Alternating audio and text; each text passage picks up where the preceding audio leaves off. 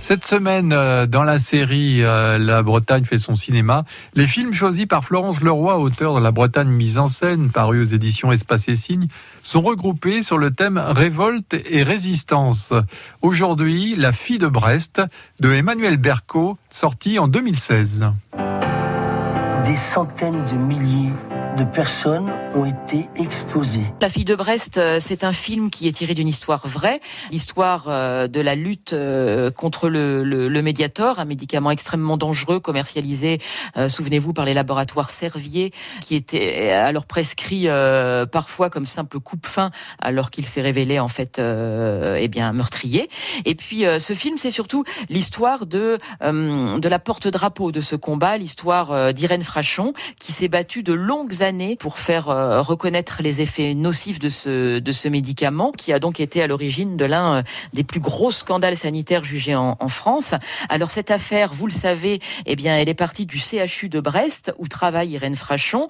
Euh, Irène Frachon, jouée dans le film par l'actrice de la série Borgen, Sitse Babette Knudsen.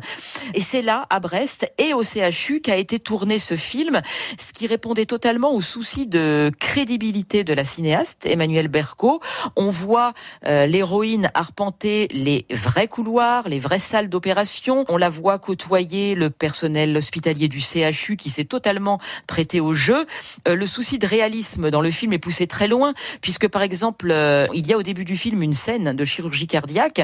Eh bien, cette scène est interprétée par un vrai chirurgien et par de vrais techniciens du bloc opératoire. Beaucoup de décors comme ça sont, reconnaissables dans le film, pas seulement le CHU. On reconnaît par exemple la librairie Dialogue, où est réellement sorti le livre d'Irène Frachon, Médiator, combien de morts, ce livre qui a fait euh, vraiment scandale à l'époque. Et dans cette librairie, eh bien, c'est Gustave Kerverne qui joue le rôle du libraire et qui d'ailleurs euh, se compare au granit breton lorsqu'il subit des tentatives d'intimidation et qu'il clame haut et fort qu'il n'aime pas qu'on l'intimide. Donc c'est un film qui qui a euh, du côté des, des, décors comme ça un vrai souci de réalisme, un vrai souci du tournage sur les, les lieux même des débuts de l'affaire.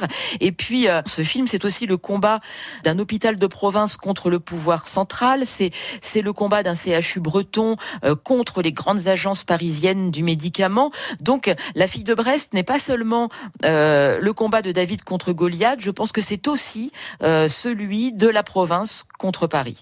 J'arrête, c'est fini. J'ai pas les épaules. Je n'en peux plus. Tu reviendras jamais complètement si t'as pas été au bout. Il n'y a pas de vrai combat sans peur. Extrait. Extrait de la bande-annonce du film La fille de Brest. Demain, Florence Leroy racontera deux films de René Vautier, Marée Noire, Colère Rouge et Un homme est mort. France Bleu Brésil.